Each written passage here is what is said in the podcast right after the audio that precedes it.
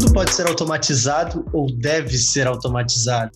Né? Ao olharmos para o cenário do universo digital, a gente percebe que a lógica modular ela também faz parte e muito das soluções tecnológicas. Para entrar nesse tópico, a gente precisa estar alinhado com o fato. Quando robôs de RPA e inteligência artificial dão as mãos, resultados inimagináveis acontecem. Então sejam todos muito bem-vindos e bem-vindas a mais um Mais Draft. Eu sou o Kleber Costa, sou gerente de marketing da MJV. E hoje nós vamos falar muito sobre hiperautomação, sobre RPA, sobre robôs. E quando nós falamos de robôs inteligentes, é inevitável nós não pensarmos em universos de ficção científica, né, em filmes como Star Wars, por exemplo. É, e hoje, inclusive, nós estamos gravando esse podcast no dia 4 de maio, que é o dia mundial de Star Wars, é o May Force. Então, é, não poderia ter uma data melhor para gravarmos esse podcast. Nos droids, presentes nos filmes, né, astromecânicos e músicos, e todos os outros tipos que roubam a cena de Star Wars. Bom, é verdade que os droids eles estão muito distantes da nossa realidade, estão numa galáxia muito distante, mas a automação é uma realidade emergente e acessível para aprimorar produtos, serviços e organizações aqui e agora. Então, se você quer ir além e descobrir como nós fazemos isso, fica aí conosco até o final, que você não vai se arrepender. E para completar esse time, né, como eu não seria capaz de falar sobre isso sozinho, né, eu trouxe aqui um time de peso né? A nossa primeira convidada, Jessica Aveldanho. Falei certo? Ela vai dizer se eu falei certo. Ela é líder técnica de RPA da MJV. E eu descobri nos bastidores que ela ama ciência. Ela, inclusive, ela é aluna de mestrado em engenharia biomédica. Olha isso que interessante. Falou certinho. Olá, pessoal. Muito obrigada pelo convite para bater um papo aqui sobre um tema que eu adoro. Todo mundo aqui na MJV sabe que eu adoro falar sobre isso. Tenho conteúdo para horas e horas para bater papo. Eu realmente amo ciência, né? Como o Kleber falou. Eu sou engenheira da computação, atuo já na área da tecnologia desde 2012. Então, são alguns anos aí, apesar da, da minha juventude, né? Já trabalhando com a parte de tecnologia. É, com isso, eu trago também como bagagem algumas implementações de automação é, alguns projetos em alguns países como Costa Rica, México, Estados Unidos, China, fora todos os nossos projetos nacionais. Né? Então eu espero contribuir bastante com esse papo aqui de vocês. Ainda mais no dia, dia de Star Wars, né? É, eu tava mostrando aqui para eles, né, também que aqui na minha casa tem um monte de miniaturas aqui de Star Wars, então é um assunto que me deixa empolgado. A gente vai fazer um podcast só sobre Star Wars. Pronto. Eu acho acabei de definir.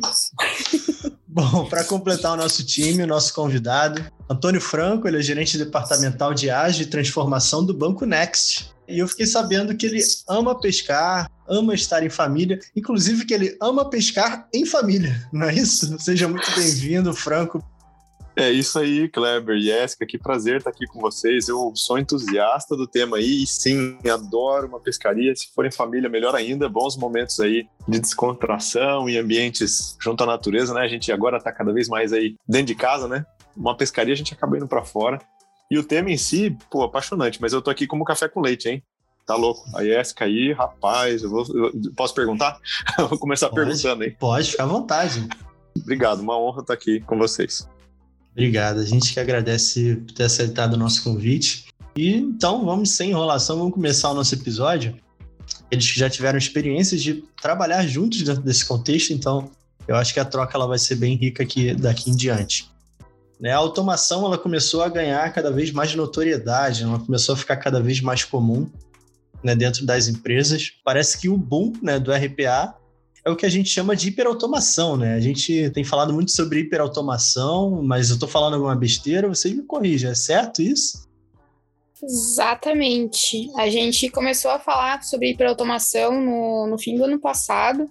É, então ele surgiu aí como uma tendência né, nesse último ano, justamente para encontrar uma nova dimensão né, da automação. Então, aquela partezinha ali do RPA ela começa a ganhar uma nova visibilidade pensando em novos encaixes, né, em novos tipos de solução. Bom, para mim é muito interessante, né, poder estar tá participando, fazendo, né, esse, esse podcast como host, porque a gente vai falar aqui de assuntos variados, né, que tangem o universo MJV. É, eu, como gerente de marketing, RPA é um assunto que, além de me interessar muito, não é algo que faz parte do meu dia a dia, né? Assim, ainda. quer dizer, ainda, é, exatamente. É isso que, isso que eu ia falar. É, eu tenho certeza que quando eu sair desse episódio, quando a gente terminar esse episódio, eu tenho certeza que a minha cabeça ela vai mudar muito e eu vou começar a pensar em coisas que poderiam ser automatizadas e ainda não são. E eu queria que você explicasse um pouquinho para a galera que está nos ouvindo, que talvez seja essa uma dúvida frequente deles. É, Pode-se dizer, então, que a hiperautomação ela é um passo adiante do contexto de RPA ou ela está inserida dentro desse contexto? É, como que é? Seria uma fase 2, né? Porque o RPA a gente tem um processo de automação, mas o que difere da hiperautomação? São, são dois passos distintos, né? Em momentos distintos. E tá. ouso falar que existe um passo antes da, do RPA, né? Então, assim, para você implementar RPA, a primeira coisa que você precisa pensar é em processos, né? Eu sou a grande defensora, né, de otimização melhoria contínua de processos. Quando você tem um processo no seu estado ótimo, né, o seu estado ideal, você pode começar a pensar numa automação, né? E aí a gente pensa geralmente em RPA, né? Porque você tem um ganho muito mais rápido. Acho que até o Franco pode falar muito bem sobre isso. A gente busca mais uma, as quick wins, né? Os ganhos rápidos. Então, a gente pega partes de processos, né, que já estão em seu estado ideal, são processos repetitivos, baseados em regra, e geralmente são processos que são baseados em regras de sim ou não, né? São processos bem simples, e encaixa isso dentro desse mundo e universo de RPA. Né? Então, esse Robotic Process Automation é automação de processos robóticos. Né? São aqueles processos que são repetitivos e não exigem muito pensamento da gente, como aquele processinho de copiar e colar uma informação de um Excel para um site, por exemplo, ou vice-versa. Né? A hiperautomação ela vai um passo adiante. Né? Ela não pensa só naquilo que é repetitivo, ela é um complemento do repetitivo para entrar na parte mais analítica e pensante. Então aqui a gente já coloca uma nova, uma nova dimensão, né? Que era aquilo que eu estava comentando com vocês. Essa nova dimensão é a dimensão da inteligência. Né? E aí não se assustem, Skynet não vai descer aqui, não vai acabar o mundo, não seremos todos substituídos. Resident Evil, né? é, não vai acontecer isso, gente, calma, respirem. É uma transição, a gente está aprendendo. Quando se fala de inteligência artificial, é um método né, de fazer algoritmos que se assemelhem ao nosso pensamento. Eles não são iguais. Tá? A máquina não consegue pensar como a gente, então não se assustem. Né? A ideia da hiperautomação é começar a juntar essa parte mais inteligente. É colocar, por exemplo, um processo de leitura de um documento, que o RPA não faz, porque ele tem que detectar que a foto de uma pessoa é condizente a ela. Né? E não é essa a ideia do RPA. A ideia do RPA é tudo que é repetitivo, baseado em regras, sim ou não. Tem parte visual, tem parte lúdica, já não entra em RPA, entra na parte de inteligência. Então, a hiperautomação ela acaba virando um framework, né? Então, ele é um conjunto de coisas que vão determinar essa automação do começo ao fim, né? Então, é, ela vai um passinho à frente. Isso você me permite, Jessica e Kleber, é um processo quase que meio que darwiniano, né? É, eu vou fazer um pouco de filosofia aqui, até para ajudar quem talvez esteja meio não esteja tão acostumado com o tema. É, ele está no nosso DNA. Se você lembrar, o Charlie Chaplin já brincava com isso naquele filme em que ele brincava justamente com a questão da repetição, né? Do apertar parafusos, né? Ninguém gosta. Pessoalmente, não é legal, né? Você passar o dia inteiro fazendo aquele negócio ali que você fala, caramba, e às vezes gera até problema de lesão por esforços repetitivos, inclusive, né? Tem até uma questão de insalubridade associada, né? E a primeira parte da minha carreira, inclusive, eu trabalhei na indústria automotiva, né? O primeiro contato que eu tive com automação foi bem nessa linha do que a Jessica falou. Primeiro era conhecer os processos, medi-los, ter conhecimento de onde a gente desperdiçava valor, onde tinha oportunidade para automatizar de fato. E então, aplicando automação naquele contexto, eu fui tendo meus primeiros contatos com automação mais robô, né? Como a gente enxerga com manufatura. Quando eu migrei para banco, isso lá nos idos de 2008, eu comecei a ver esse outro lado da automação aplicada aos processos que não tem uma peça envolvida, né? Tem às vezes coisas que inclusive você nem enxerga, né? Uma transferência bancária, é, uma contratação de um seguro, tem alguns elementos que não são tão triviais, mas eu garanto para você, o ser humano que faz atividade repetitiva, não importa se é apertando parafuso ou copiando e colando informação numa tela de computador, ele não quer ficar fazendo aquilo o dia inteiro, concorda, Jessica Clever? A gente quer mais, né? A gente quer liberar o potencial do ser humano para fazer mais, né? Eu acho que a hiperautomação vem para coroar isso, né? E, na minha analogia, começa como um desejo de fazer mais, puxa, eu mereço mais do que ficar copiando e colando. Isso evolui para uma automação e depois, finalmente, não sei se conversa bem, Jéssica, tecnicamente, mas eu faço uma associação assim, que é o próximo passo aplicando a inteligência naquilo que vai ser automatizado. Faz sentido? É muita viagem que eu falei aqui. É exatamente isso, exatamente isso. A gente foi criado aí, e aí a gente pode pensar na parte de religião ou em parte de ciência, o que vocês preferirem. É, a gente é dotado de inteligência e isso existe por algum motivo né? Então, por que desperdiçar toda essa inteligência fazendo trabalhos que são repetitivos, mecânicos e não exigem inteligência? Né? Não é esse o intuito. Então, é, a ideia aqui é realmente uma nova dimensão, deixar aquilo que está no nosso DNA transcender, né? E assim poder utilizar do, da nossa melhor habilidade e capacidade. O pessoal, né, costuma ficar com muito medo da parte de automação, falando que a automação vai tirar o trabalho das pessoas. Né? E eu gosto de deixar claro que não, não é assim. Ela não vai tirar o seu trabalho, né? Não vão colocar um robô para trabalhar no seu lugar. É diferente, vão te tirar dessa tarefa que é uma tarefa maçante, né, e que não exige nada de você, para te colocar em um lugar que é melhor, né? Você vai ter outras oportunidades. E aí, de novo, o Franco pode falar isso muito melhor do que eu, porque a gente tem case disso, né? Verdade. Então, a ideia é tirar essa parte chata, deixar que a criatividade tome conta também do espaço. Né? Quantas habilidades você tem que não conhece e nunca pôde utilizar porque precisa fazer esse trabalho repetitivo? Né? Então fica aí uma indagação e um questionamento né? para as mentes mais afoitas que acham que é, o robô vai tirar o seu trabalho. Né? Pense um pouquinho fora da caixa, um pouquinho mais para frente. Eu acho que faz parte, como eu brinquei com a questão darwiniana, né?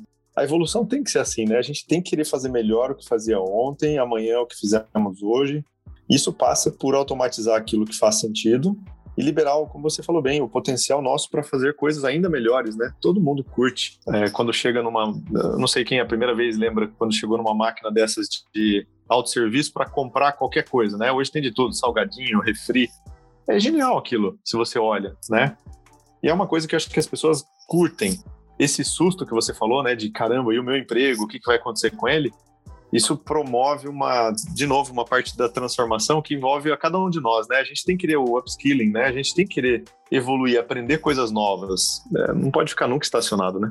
Exatamente. É aquele negócio, né, Franco? A melhoria contínua não serve só para processos, mas para a gente também, né? Eu gosto de falar isso Fantástico. e eu vejo isso, né? Se a gente parado, se perde Concordo também. Concordo 200%. Ele começa pela gente. Eu diria que a, o, o processo, o que quer que seja que esteja no teu dia a dia, ele é consequência da sua evolução. A gente tem que pensar sempre no melhor, né? Não tem jeito, tem que evoluir. Exatamente. Sim. É, esse é, esse é um ponto bem, bem interessante, né? Quem, quem me conhece sabe que eu sou muito apegado a processo também, né? Eu sou até bem chato com isso. E aqui no nosso time a gente tem bastante processo. Não sei se é por conta do meu background de agilista, isso acaba ficando mais forte. Mas eu também sou muito apegado a processos e, inclusive, tem. Enquanto vocês estavam falando aí, minha cabeça fica viajando aqui de coisas que a gente faz e que, que são corriqueiros, né? Que poderiam ser automatizadas, enquanto. e que acaba onerando o tempo das pessoas que estão aqui no time, né? Aqueles trabalhos que ninguém gosta de fazer, mas que tem que fazer porque não vai fazer sozinho, mas que poderia facilmente ser automatizado. Isso além de ser é, o que vocês falaram aí, né? De ser um ganho intelectual, porque a pessoa ela vai estar tá deixando de fazer um trabalho que é braçal para fazer um trabalho intelectual, podendo estar tá explorando o potencial máximo da pessoa. E não deixa de ser também um ganho é, financeiro, porque você acaba reduzindo custos, você acaba aproveitando melhor o seu tempo Então, se você tem uma pessoa fazendo um trabalho que ele, que ele é manual, depois ela vai ter que fazer o outro trabalho que é intelectual. Então, você vai ter que consumir mais horas daquela pessoa para fazer uma determinada coisa, enquanto as duas coisas poderiam estar caminhando juntas, né? Então, eu acho Sim. que esse é um ganho bem significativo, né? E aí, esses tipos de ganho, né, a gente consegue mensurar de diversas formas e diferentes tipos, né? Então, ah, você falou, eu vou precisar usar dessa pessoa para fazer o trabalho repetitivo e também o trabalho analítico. Então, como essa pessoa vai chegar no fim do dia? Né? Como é que vai estar o estado Sim. mental dela também e físico? Ela vai estar esgotada, ela vai estar estressada. É, então, a automação entrando né, como, como fator auxiliar né, dessa pessoa, como se. Eu gosto de comparar às vezes com o estagiário, né? Aquele braço direito que está lá, te ajuda com essas tarefas você consegue deixar a pessoa mais feliz e mais satisfeita com o trabalho. É um dos benefícios que a gente encontra por onde implementa qualquer tipo de automação, de RPA, por exemplo. As pessoas se sentem mais satisfeitas, elas se sentem mais com mais valor, né? Elas se sentem pessoas importantes para a organização. Elas mudaram o foco e o trabalho delas, né? Elas têm outras oportunidades. Então isso é muito importante, né? O ganho monetário também está aí, né? Na saúde mental do teu colaborador, tá aí também, né, naquele processo que tinha muito erro, porque o teu colaborador já está esgotado, né, ele é humano, ele vai cometer erros, ele não acontece mais porque você colocou um robô, né? O robô ele consegue fazer aquilo do jeitinho que mandarem para ele fazer. Então é, é, algo bem, bem interessante de se levar. Existem vários tipos de ganho né, na implementação da automação eu queria até exaltar esse ponto que você colocou. Ele é tão importante que é, as pessoas se sentem pressionadas, oprimidas, acuadas, porque não é natural, né? O, o ser humano comete erros. A gente não é feito para ficar o dia inteiro, 24 por 7, como é o caso de muitos processos, mesmo que você troque de pessoas, né, com escalas, com turnos, bate sono, tem questão fisiológica, canseira, distração. A gente está no mundo da hiperconexão também, né? De é, seja mídias sociais, seja com as pessoas. É, essa, esse contexto nos leva a ficar muito mais suscetíveis a erros. E essa pressão, em alguns casos, por cometer erros que às vezes afetam processos cruciais, né? Em alguns pode até afetar vidas humanas, né? Se for uma prescrição médica, por exemplo, alguma coisa, uma prescrição de um medicamento, um erro pode significar é, risco de vida para alguém tirar essa pressão das pessoas significa não só qualidade de vida, tirar uma pressão injusta com o ser humano, que não é feito para isso, como também, é, queria puxar uma perninha já com o próximo ponto que é bacana, que é a experiência do cliente, né?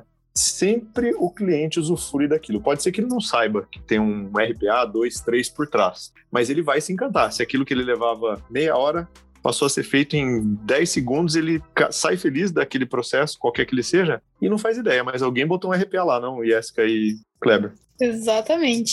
Sem dúvida. E assim, dentro do meu contexto, né, dentro do meu dia a dia, eu tenho alguns processos que eles são automáticos, né, mas eles são processos que, que estão na mente das pessoas que podem ser automatizados, como por exemplo, o envio de um e-mail, né? Então, eu consigo ter um fluxo de automação rolando para que, dependente de uma ação que o usuário faça dentro do meu site, eu ou baixe algum conteúdo, eu consiga fazer ações com ele, eu mandar um e-mail. Se ele acessou a página X, eu posso mandar um material referente àquela página. Então, são esse, esse tipo de automação. Eu gosto sempre de falar para os nossos ouvintes que as coisas que a gente fala aqui, que a gente faz para os nossos clientes, a gente faz dentro de casa também, né? Quando a gente estava gravando o episódio de agilidade, estava contando para eles, né, o que a gente faz de agilidade aqui dentro. Né? E aqui no MJV a gente também tem processos que antes não eram automatizados e que hoje são automatizados, como o processo de contratação, por exemplo. Exatamente. Antigamente era um processo que era um maçante, braçal, e que hoje, né, a gente tem lá o programinho Sherpa, né, que automatizou todo esse processo, né? Então Exato. a gente faz aqui dentro também, né? Não é aqui na casa de Ferreira Espeto de Pau, né, Jéssica? Exato. E lá no Sherpa, inclusive, a gente tem uma automação de RPA rolando para aquela conferência de documentos, passagem de um lado para o outro. Né? A gente primeiro utiliza essa parte de implementação toda dentro de casa para poder levar já a experiência para fora e não cometer alguns erros iniciais, né? A gente utiliza também a nossa própria casa como um laboratório, né? Então isso é ótimo, é ótimo. A gente consegue otimizar muito do que a gente tem dentro da MJV e utilizar todo esse recurso, né, de pensamento, essa massa encefálica que a gente tem aqui, de uma forma muito positiva, né? Isso é incrível. Vocês despertaram um, um insight aqui para mim que é o seguinte, uma reflexão que eu considero fundamental. É, a gente falou muito, né, de conhecer os processos e aqui somos três entusiastas, né, de processo. E se você pega um dos princípios do Lean, é sempre preocupar-se com o que agrega valor para o cliente e eliminar aquilo que não agrega. Então, antes de pensar com o mindset de o que, que eu vou automatizar, o que, que eu vou fazer, não deixe esse sentimento tomar conta antes de refletir se realmente aquele processo, antes de mais nada, faz sentido. Porque se ele não fizer sentido, você não tem que automatizar, você tem que eliminar, né, gente? Eu acho que é um, Sim. acho que é um mindset bacana para quem quer se aventurar aí por esse universo, tem que sempre ter esse primeiro driver. Preciso fazer aquilo de fato? Ok. Então, bora automatizado. Caso contrário, elimina ele, né? Exato. E a gente entra de novo naquela parte que eu falei, né? São dois passos, RPA e hiperautomação. Não, são três. Começa pelo processo. Né? Então, isso, isso é fundamental, né? Porque aí você consegue realmente identificar né, se vale a pena, se é isso mesmo que eu preciso, ou não. A automação aqui não faz sentido, porque o processo ele não está num estado bom. Se eu melhorar meu processo, eu já tenho o ganho que eu preciso, não preciso automatizar nada. São pontos que, que são importantes e muito relevantes, porque se você não leva isso em consideração, você sai com uma automação frustrada, né? Então é importante bem frisar isso. Perfeito, Franco. É exatamente isso. A Jéssica, como uma visão de especialista né, em automação, e o Franco como consumidor né, de automação. Então, eu queria saber de vocês, é, especificamente do, do Franco, como que você tomou a decisão de automatizar um determinado processo? Qual, qual, digamos assim, qual foi o momento mais crítico da dor que você parou e refletiu que precisava, de fato, automatizar um, um determinado processo? Foi quando a gente se deparou com uma situação em que a gente aplicou o clássico né, da empatia. É, a gente olhou para um determinado processo e concluiu: caramba, se fosse para mim, estaria bom esse nível de atendimento? E na hora, olhamos uns para os outros e concordamos: vamos combinar? Não tá legal. Isso aqui, se fosse para uma experiência pessoal de cada um de nós, não tava bom. Então, na hora que bateu esse estalo de vestir o, o, calçado do cliente, né, de sentir o que ele sentiu na pele, a gente na hora decidiu partir para essa automação, que aliás Agradeço a todo o time MJV que foi super parceiro conosco, desde discutir exatamente bem isso que a gente está falando, né? O que, que faz sentido fazer. Então, eu diria, Kleber, de maneira muito clara, foi na hora que a gente vestiu a camisa, o sapato, a roupa inteira de cliente e concluiu que aquilo não estava bom.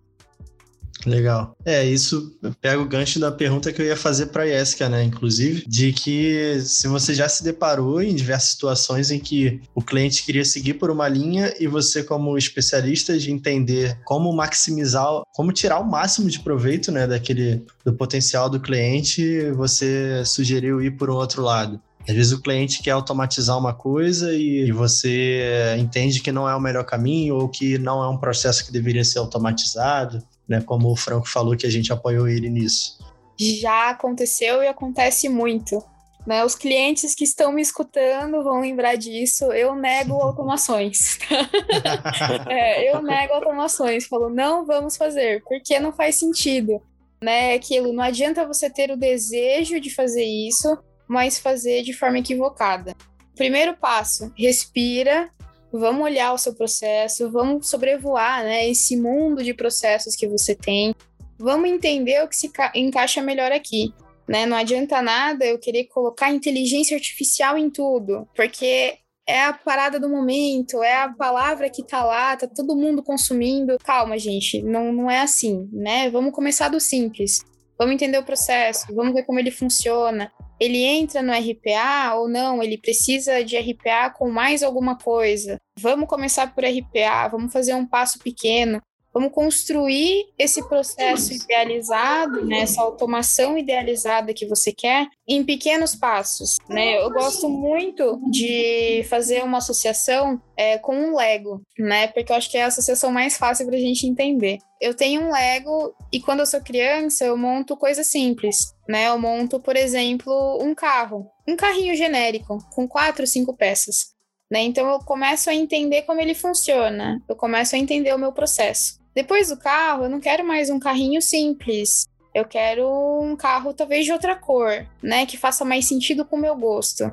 Então, eu já posso pensar que isso é um próximo passo já se encaixa como um RPA, por exemplo. Né? Eu começo a entender a minha necessidade e aplicar a minha necessidade àquilo, que seja a necessidade de gosto de cor, né? Algo simples. E depois disso, eu não quero mais só a cor, agora eu também não quero mais um carro genérico. Eu quero uma Ferrari, eu quero uma Porsche. Então eu consigo montar isso com bases de conhecimento com os mesmos tipos de peça que eu já tinha. Eu só vou aumentando as minhas coisas conforme o meu entendimento. Né? Então é muito importante você entender em que ponto você está. Né? Não adianta a gente falar de hiperautomação se você nem começou a olhar para os seus processos se você ainda não melhorou suas aplicações, né? Se os seus usuários estão te falando, né? Os usuários que eu digo são pessoas que fazem o processo todo dia. Estão ali falando, gente, esse processo é um processo ineficaz. Ou eles não entendem o próprio processo. Para você saber, quem não entende o próprio processo é simplesmente chegar e perguntar: por que você faz assim? A resposta que eu mais escutei nesses últimos anos é: porque sempre foi assim, eu aprendi assim e eu faço assim nunca se questionaram o porquê, né? E entender os porquês faz parte também da, do nosso ser, né? O ser humano pergunta por quê, né? Quando a gente é criança, tem a fase dos porquês, né? Mantenham os porquês, é muito tem. importante o processo. e é importante Verdade. entender onde você tá. Né? Então, é, não, não fiquem com medo de saber os porquês, de perguntar, de saber onde está né? Dê um passo de cada vez, não um passo maior do que a perna, porque quem dá um passo maior que a perna tem um tombo maior também, né? Isso vale para tudo. Então, parem, analisem para antes, é, antes de sair fazendo tudo. Né, que aí a receita do sucesso é essa, né? Com calma, um passo de cada vez e se preciso ou não preciso disso, né? Acho que vocês lembram também de um desenho infantil chamado Mogli, o Menino Lobo, que o Balu cantava somente o necessário, o extraordinário é demais. né? Isso Sim. vale aqui também, né? Então, é, vale a análise, né, e reflexão. Eu tenho uma brincadeira que a gente faz aqui quando vai olhar para automação, processos, a gente brinca é, oncotô, poncovô, né? Em vez de to be, should be, a gente brinca com oncotô, poncovô. Essa visão que a Jessica colocou é muito importante. Você tem que ter uma visão para o futuro antes de automatizar, porque às vezes aquela automação pode sequer conversar com a sua estratégia de dali dois meses. E a gente chega a falar, inclusive, que toda automação tem que nascer com uma data de validade porque alguma solução, talvez arquitetural, pode e deve ser adotada, mas ela tem que ser primeiro pensada, né, e Kleber? Então, a gente chega a, a, desafiar as pessoas a não só trazer a, a proposta da automação em si, mas conectá-la com um horizonte minimamente de médio prazo, porque ela tem que fazer sentido, ela tem que se pagar, ela tem que ter sustentabilidade e eventual aproveitabilidade dentro de um contexto maior. Acho que é bem importante isso que você colocou, só um complemento aí. E assim, eu, eu, queria, eu queria tirar uma dúvida com vocês, na verdade, porque eu imagino, vocês já falaram um pouco, né? Mas eu imagino que a gente deva enfrentar muitos desafios no processo de automação, né? Porque, como vocês já bem citaram, geralmente são processos que envolvem muitas pessoas, muitas áreas. Então, eu imagino que deve ser bem desafiador, né? Você partir por um, por um processo automático, né? Mas esses, esses desafios, eles vêm acompanhados de benefícios também. Então, na visão de vocês, o que, que vocês acham que é o maior desafio na hora de iniciar um processo, seja de RPA ou hiperautomação? E qual é o principal benefício né, que, após se superar esses desafios, vocês conseguem obter? E aí vocês podem olhar para a experiência de vocês, né? O Franco dentro do, do setor financeiro, a Jéssica, esses milhões de casos que ela já, já enfrentou. Na visão de vocês, o que, que é o mais desafiador e o que, que é o mais gratificante, né? Qual é o maior benefício? Quer começar, Jéssica? Posso começar. Questão de, de desafios, assim, né? É muito comum o que a gente estava falando de as pessoas têm medo de perder os seus lugares para as automações. Né? Então, isso gera uma resistência à mudança muito grande. Né? Mudança, tecnologia, a gente pode ver isso como um contexto histórico também. Né? Não é só agora que a gente fala de RPA e de hiperautomação. Né? Isso já acontecia na época da Revolução Industrial né? As pessoas têm medo daquilo que é novo, daquilo que é desconhecido. Mas o meu gancho para isso, né, para que vocês pensem é que tudo bem, a gente tem medo, né, do, daquilo que é desconhecido, mas isso gera oportunidades, né? Pensem que se ninguém tivesse inventado soluções, por exemplo, de atendimento, é, a gente teria telefonistas até hoje, né? E quantas dessas pessoas foram capazes de fazer coisas incríveis né, quando tiradas dessa zona de conforto, né? Então, eu acho que esse é o caminho que se deve pensar, né? Não se deve pensar como um empecilho da automação, mas sim como um benefício para te impulsionar para algo melhor. Outro desafio que é muito constante é a parte de processos, né? A gente já falou tanto aqui, é aquela sede de chegar no pote e falar hiperautomação, inteligência artificial, vamos lá, vou fazer isso, a parte de dados também, né, que tá loucamente aí, mas calma, vamos por passo, vamos uma vez, uma coisinha por vez. Né? Não é chegar querendo ir na maior montanha russa da Disney World. Vamos começar devagarinho, né? Vamos, vamos por partes. Vamos primeiro aqui no Hop Harry, né? Para depois ver um negócio um pouco maior, né? E entender essa parte de desejo.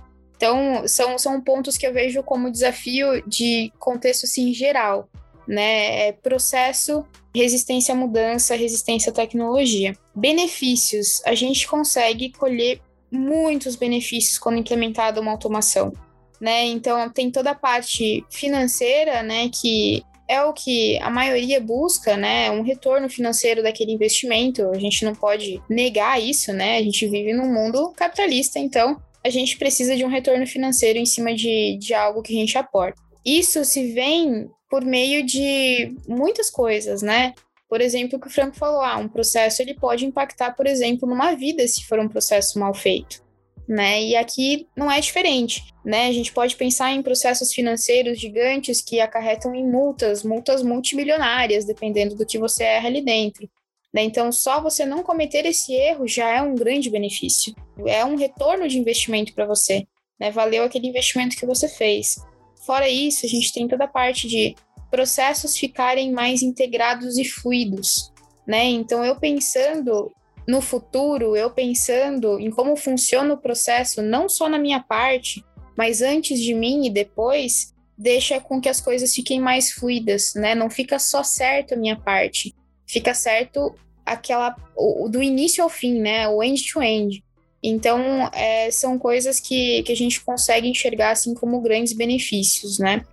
Além de visibilidade para tomada de decisão, né? Você tirar toda aquela parte operacional, é, colocar um pouco de inteligência acoplada, né, ali dentro da RPA, já consegue trazer, por exemplo, uma ferramenta de BI para te colocar é, alguns gráficos, alguns indicadores, alguns KPIs, né, que é, são palavrinhas que estão aí na boca de todo mundo, porque todo mundo quer saber como está a sua operação, o que, que dá para melhorar, quais são os indicativos que estão sendo medidos, é, para onde eu vou com isso, né? Então eu melhoro a minha tomada de decisão. Eu poderia ficar falando durante horas sobre os benefícios, mas é, eu vou deixar, vou elencar esses como os principais e deixo aqui aberto para que o Franco, né, faça seus comentários também e seus complementos. Não, você resumiu muito bem. Eu complementaria, é, corroborando o que você colocou, um que é a, a palavra que eu vou usar é previsibilidade. E os gestores que estiverem ouvindo, ou mesmo os analistas, quem está trabalhando em qualquer processo, muitas vezes a gente morre no dia a dia com essas atividades, né? A gente chega no fim do dia estafado, cansado. E o que, que você fez? No fundo, a sensação até que não fez nada, né? Só passou o dia repetindo e repetindo e repetindo e tentando diminuir backlogs, né? E naquele momento você está desperdiçando a tua capacidade criativa, de planejamento, de análise, de antever problemas futuros. Então, quando a automação entra para ela te liberar desse exaustivo dia a dia de controles de backlogs, fiz ou não fiz o que eu tinha que ter feito e passa a pensar estrategicamente, a organização ganha e muito. E não precisa nem falar sobre o indivíduo, né? Ele se sente mais feliz, mais realizado naquilo que a gente falou desde o começo, né? De se sentir, inclusive, mais útil. Então, eu diria que essa previsibilidade traz, se eu posso dizer, paz de espírito, vamos colocar assim, para gestores e profissionais que atuam em qualquer que seja o processo, né? Quando bem adotado. É, e um problema que eu adicionaria, a Jeska resumiu muito bem, mas um problema que ele se torna um mito, assim como esse do é, vai tirar o meu emprego, é a questão de que muitas vezes a arquitetura é frágil ou considerada frágil, ou as duas coisas, né? Ela é frágil e exageradamente considerada frágil. Então, esse paradigma te limita a adotar qualquer ação. E muitos não sabem, mas existem mecanismos, né, Jéssica, de inclusive proteção, para que você não é, ultrapasse o que é razoável naquilo que a arquitetura pode suportar. E eu acho que esse é, paradigma que muitas pessoas têm, nossa, se eu adotar uma automação, ela vai provocar uma rajada que vai acabar com o meu sistema. Três horas da manhã e eu tô ferrado. Isso é um paradigma muito frequente em todo que é organização e a gente precisa olhar com parcimônia, né? De caramba, ok, essa regra é importante, não deixarmos realmente nenhuma rajada ameaçar, mas deixar de automatizar também não. Então acho que nem a um extremo nem a outro. É como qualquer medicação, né? Um medicamento em excesso pode matar e pouco dosado pode não ajudar em nada, né? Tem que achar o meio termo. Tem que aplicar a automação na dose exata. Se me permitiria adicionar esse essa ameaça aí para mim é uma ameaça importante. A gente precisa quebrar esses paradigmas com bom senso, com trabalho em time, com todas as áreas participando, né? Com certeza. Eu ia fazer, você fez a analogia do remédio, eu fiz a analogia de carro, né? Então, todo carro tem um freio. Desde que a manutenção dele esteja bem feita e que tudo tenha sido muito bem planejado, não existe esse perigo né? Então é, é, observar como um todo e sempre deixar ali o limitante, né? Um filtro, ele sempre vai existir. Então esse, esse medo é, é um medo que a gente consegue quebrar fácil. Né, ele não pode, não pode te travar, né? Ele tem que fazer que você ande. Tudo bem, podemos andar mais devagar para não bater, né? Mas a gente tem que continuar andando, não pode parar. É, e, acho que, é, como você falou, a gente ficaria horas, né? Em vez de horas, vamos ficar mais uns minutinhos, porque eu lembrei de mais um ponto importante, que é essa questão do, de uma governança mínima, né? Muitas vezes a gente se aventura por automações sem planejá-las, sem aplicar o elemento que está muito presente na hiperautomação, né? Então ela acaba virando, quando usada em escala de forma não planejada, até mesmo é uma ameaça. Sim, de fato pode haver uma ameaça se você criar automações que não sejam planejadas ou que sejam endêmicas dentro de cada área de forma encilada, né? Isso pode virar uma cilada, brincando com o jogo de palavras aqui. Então eu acho que é, conectando um problema já com benefício. Se você adota uma governança desde o princípio para que as áreas participem de forma multifuncional no desenho, no planejamento, nos papéis, responsabilidades que cada um tem, tendo analytics como é, espinha dorsal, né, de tudo que vai ser decidido, a chance disso dar certo e esse outro dos mitos é, não aparecer é muito grande, né? E essa que Kleber acho que é fundamental planejar essa governança desde o princípio. Com certeza. Sim, a gente poderia dizer então que se é uma ameaça, talvez entre naquele quesito de um processo que não deve ser automatizado, né? E é. vocês conseguiriam. É, eu sei que tem, tem toda uma questão, muitas das vezes, confidencial, e, mas vocês conseguem de alguma forma tangibilizar para a galera que está nos ouvindo é, algum processo que foi automatizado, né, que vocês participaram, e o ganho que, que a gente teve com esse processo, é claro, se, se houver algum, alguma coisa que seja confidencial dentro de contexto de negócio, não, a gente não precisa se comprometer nesse sentido.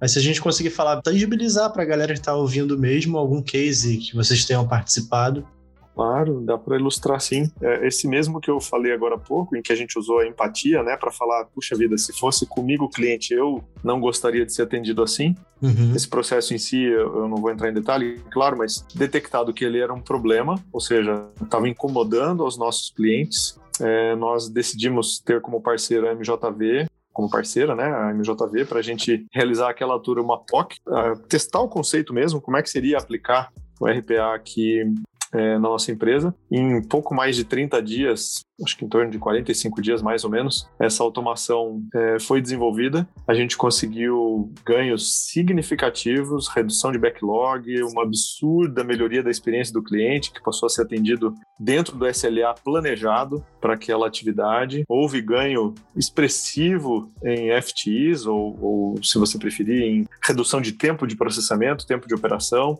A gente ganhou tempo para fazer outras atividades que a gente tanto falou aqui, isso foi uma realidade. Isso em 45 dias, algo muito rápido entre detectar a dor, planejar a melhor forma de tratá-la via RPA e a sua execução. Não, Jessica, acho que dá para resumir mais ou menos assim, né? Você lembra de algo que complementaria aqui? Esse episódio foi uma POC, uma prova de conceito, que a gente adotou para justamente vender o que deveria ser uma futura e agora corrente evolução para um COI de automação dentro da empresa. Legal. Isso, que aí o COI, para quem não conhece a palavrinha, né, é um Center of Excellence. Um centro de excelência que vai fazer toda aquela parte de governança. Né? Ele vai ser o maestro que vai dizer quando o robozinho entra, quem vai ser automatizado, como vai funcionar os processos, quem é responsável pelo quê. Né? Então vocês percebem, primeiro a gente tem alguns passos a seguir, né? Essa parte de prova de conceito é super importante para você entender se isso cabe também na sua organização e entender qual é o plano futuro, né? E, de novo, não adianta sair automatizando tudo, né? Porque quem quer automatizar tudo também tem que ter controle disso. Né? Não pode deixar tudo solto, porque senão a automação acaba virando uma frustração, né? Porque você vai ter muitos problemas. Então você tem que ter alguém que segure tudo isso antes de virar um problema, que preveja antes de virar um problema. Né? Mas é, é bem, é bem esse o caminho, assim. Legal. Bom, por fim, né, a gente já está caminhando aqui para a parte final do nosso episódio, mas para a gente fechar aqui a nossa, o nosso papo, eu queria saber de vocês, olhando para o futuro, né? Olhando para frente. No entendimento de vocês, vocês acham que a hiperautomação, né, especificamente, que é algo que move mais com inteligência, com negócios, né, de fato. Vocês acham que isso vai estar cada vez mais presente nas empresas e as empresas que, por exemplo, não estiverem olhando para isso, elas podem de alguma forma está perdendo alguma coisa ou deixando de ganhar? O que, que vocês enxergam de futuro da hiperautomação dentro das empresas? Eu vou colocar da seguinte forma: é, quem ainda não percebeu que isso é necessário, eu convido a fazer uma reflexão e, se precisar, até mesmo contar com o apoio de especialistas, porque é uma necessidade. No atual mundo em que estamos, onde é imperativo você ser cada vez mais digital, cada vez mais rápido no atendimento aos clientes, com maiores e melhores níveis de atendimento, é imperativo lançar mão em algum momento de alguma estratégia de hiperautomação, com toda essa governança que a gente comentou, para que você consiga, é, inclusive, caminhar com outras estratégias mais estruturantes enquanto você ganha o tempo com essa automação, nem que seja para olhar por essa forma. Então, eu diria que é necessário. E se ainda não lhe pareceu necessário, inclusive fico à disposição. Se quiserem trocar ideia, eu, como entusiasta do tema, estou super aberto aqui. Eu tenho certeza que a MJV também, para a gente eventualmente marcar um bate-papo, se quiserem aprofundar experiências. Eu acho que todos ganhamos, né? Onde não somos concorrentes, todos ganhamos. Então, Indo direto à tua pergunta, sim, para mim é, um, é uma necessidade em escala planejada e alinhada com todas as áreas da empresa. Eu concordo absolutamente com o Franco, não tenho nem, nem muito o que complementar, né? Eu gosto de falar uma coisa, né, que o pessoal, às vezes, quando a gente fala, né, de hiperautomação, quando fala de automação também, gosta de falar assim, ah, mas em time que se ganha não se mexe, né? Tá tudo certo aqui. Não é assim que funciona, gente, né? O time que tá ganhando, uma hora ele vai perder. E você poderia prever algumas melhorias ali antes de que isso acontecesse. Né? A gente sabe, por exemplo, que fazendo essa analogia né, entre jogadores, todo atleta tem um tempo de vida, né? E aí, quando chegar esse tempo dele, do estado ótimo dele ali, o que, que vai acontecer? Você vai ter que esperar o pior acontecer para começar a agir? Não. Faça, né, faça antes. É melhor você ir na frente do que correr atrás das coisas. Né? Então a hiperautomação ela tá aí nesse último ano, já tem muita coisa, né, que foi feita. A gente tem casos e casos, né, de juntar RPA com coisas um pouco mais simples, né, para tirar um pouco desse medo, como leitura de documentos pessoais, leitura de imagens, né, é, que são coisas mais simples para quebrar esse paradigma, né, desse medo dessa mudança, né? Então é necessário, né? E se você não tem isso, você vai ficar para trás, né? Então é bom começar a pensar, estruturar isso e se adaptar, né? Fazer pequenas provas de conceito, por que não? Ver, ver se isso se enquadra também na sua organização, né? Mas eu vejo isso também como uma coisa muito necessária. Eu concordo com, com tudo que o Franco colocou. Legal. Bom, a gente está caminhando para o final e para finalizar a gente tem sempre um quadro que a gente introduz aqui junto com os nossos ouvintes, né? Então solta a vinheta aí, editor, e vamos para o nosso quadro. Bom, o quadro que nós vamos introduzir hoje é o Doses de Inovação. Então eu queria saber de vocês, né, dos nossos convidados, se vocês podem dar aí para os nossos ouvintes, né, uma dica, uma sugestão de alguma leitura que vocês tenham feito sobre o tema, é, seja um livro, um filme, uma série que, né, tirando o site da MJV, o blog da MJV, que você vai encontrar vários conteúdos sobre RPA e hiperautomação, queria saber dos nossos convidados se vocês têm alguma dica, algum livro, algum filme, uma série que aborde o tema que vocês queiram deixar aí para os nossos ouvintes. Eu vou dar uma dica empírica, se você me permitir. Sei que você pediu outra coisa, mas eu vou me permitir dar uma dose empírica. À vontade. É, contando um, um caos aqui, né? Brincando com os colegas mineiros aqui. Véspera de carnaval, a gente estava com uma, um gap de capacidade num processo lá muito grande e um colega falou o famoso e se durante uma conversa informal. Ela não, tá, não tinha nem o propósito de resolver este problema em si. E a partir desse e em menos de cinco dias, nós conseguimos mais que triplicar a capacidade desse determinado processo. É, em cima desse e é que eu queria deixar minha dica. Valorize demais esses momentos, vou chamar aqui de e tá bom? Me permitam o neologismo aqui. Valorizem isso, catalisem essas discussões, porque muitas vezes o poder desse si, como foi esse caso recente, e é caso real esse ano, vivido esse ano, véspera de carnaval, nós conseguimos um resultado fantástico, com ações totalmente de processo, não foi investido um único centavo tecnológico, foi apenas mudanças de processo na linha do que a Jessica e o Kleber comentaram. Então, minha dica para inovar nem sempre é é, grandes ferramentas. Sim, elas são úteis e têm as suas aplicações, tá? Não, não me leiam aqui como, um, é, como quem não gosta de ferramentas. Não é isso, não. É só para dar uma dica prática de valorizar os momentos e si, desses insights que lapidados viram boas ideias. Os nossos saudosos cafezinhos, né, Franco? Isso aí, Jéssica, isso os aí. os melhores momentos para encontrar soluções, debater ideias, é realmente. Concordo. Além disso, eu vou deixar uma recomendação é, de um autor que eu gosto bastante, que ele fala muito sobre inteligência artificial. Inclusive, se ele me escutar nesse podcast, muito obrigado, Ricardo Linden. Eu adoro o seu conteúdo. Você me ajudou muito na graduação, tá me ajudando no mestrado também. Vou te levar para a vida. Ricardo Linden, ele faz muitos livros voltados para algoritmos genéticos, né? Então, ele é mestre, né? ele é engenheiro da computação também aí pela, pela PUC do Rio de Janeiro.